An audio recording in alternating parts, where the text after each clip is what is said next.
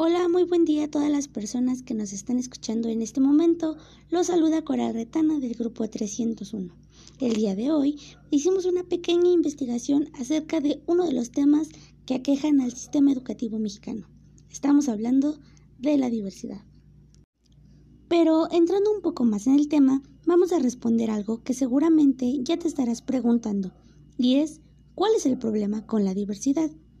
Y pues a pesar de que diversas instituciones a lo largo del tiempo han estado hablando de la diversidad y de que se busca atender las diferencias de los niños, niñas y jóvenes para que estos tengan las mismas oportunidades de aprender y desarrollar sus habilidades, la urgencia de entender y comprender el tema de la diversidad aumenta, ya que hoy en día sigue habiendo bastante conflicto respecto a la comprensión total de este tema esto nos hace pasar a nuestra siguiente pregunta, y es ¿cómo es que se presenta este problema?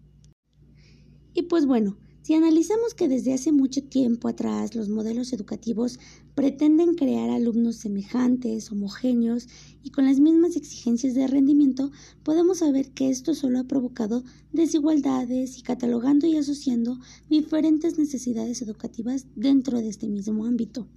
Cabe mencionar que no solo se encuentra diversidad cultural o social en las instituciones, sino que cada estudiante tiene las diferentes características, habilidades o capacidades que la diferencian entre uno y otro.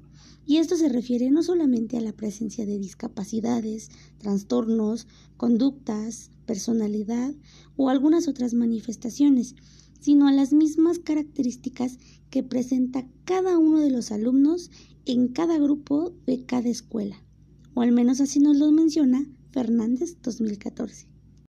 De igual manera, se presenta el problema cuando se intenta ajustar el proceso de enseñanza-aprendizaje y crear un solo plan educativo para brindar a cada alumno los aprendizajes que requiere para su desarrollo íntegro y de esta manera se pueda desenvolver de una manera óptima en su comunidad.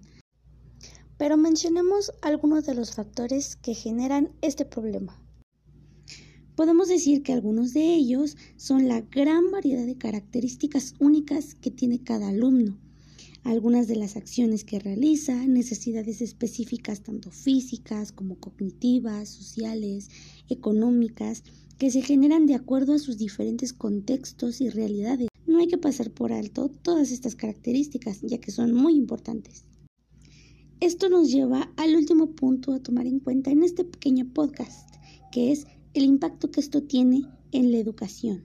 Y es que, como sabemos, la educación debe ser un derecho para todas y todos, y las estrategias educativas deben buscar ajustarse y dirigirse a atender las necesidades de estos estudiantes. Pero siempre hay que tomar en cuenta la diversidad individual marcada con respeto e inclusión en cada uno de nuestros estudiantes. Debemos propiciar las probabilidades sociales y no excluyentes de la escuela, se debe dar a cada uno lo más útil y beneficioso para conseguir avanzar en su crecimiento y dar aquellas herramientas necesarias para lograr aquellos aprendizajes y desarrollar habilidades de resolución de problemas, colaboración, cooperación, valores, oportunidades. Hay que considerar que lo que se haga hoy los afectará a ellos el día de mañana en su futuro. Y bueno, aquí hemos llegado con el episodio de hoy. Nos estamos escuchando.